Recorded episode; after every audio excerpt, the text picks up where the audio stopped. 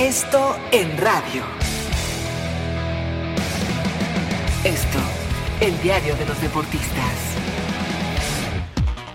Amigos de ABC Radio, los saluda Salvador Aguilera, director del periódico Esto. El Gran Premio de México se mantendrá en el calendario de la Fórmula 1 por lo menos otros tres años más a partir del 2020. Las negociaciones entre la iniciativa privada y Liberty Media, empresa dueña de los derechos del Gran Premio, acordaron con el gobierno federal para que la carrera se mantenga en el autódromo de los hermanos Rodríguez, donde por cuatro años consecutivos fue galardonado como el mejor evento por parte de la FIA. Este año será el último en el que se destina inversión para la continuidad del Gran Premio por parte del gobierno, por lo que correrá a cargo de la iniciativa privada para solventar los gastos a partir del 2020 y hasta el 2023. Todo esto gracias a un grupo de empresarios que lo hicieron posible porque saben que económicamente ha sido un éxito y además atraen turismo y se generan ingresos también para el país.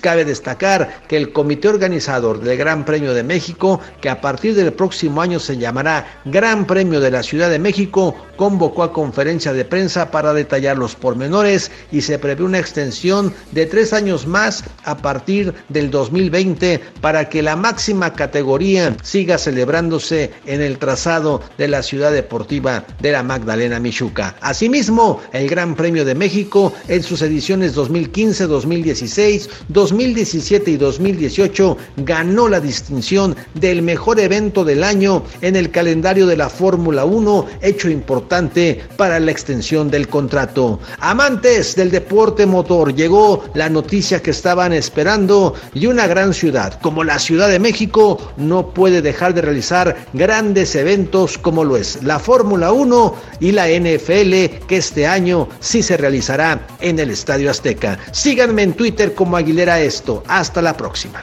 Esto en radio. Esto, el diario de los deportistas.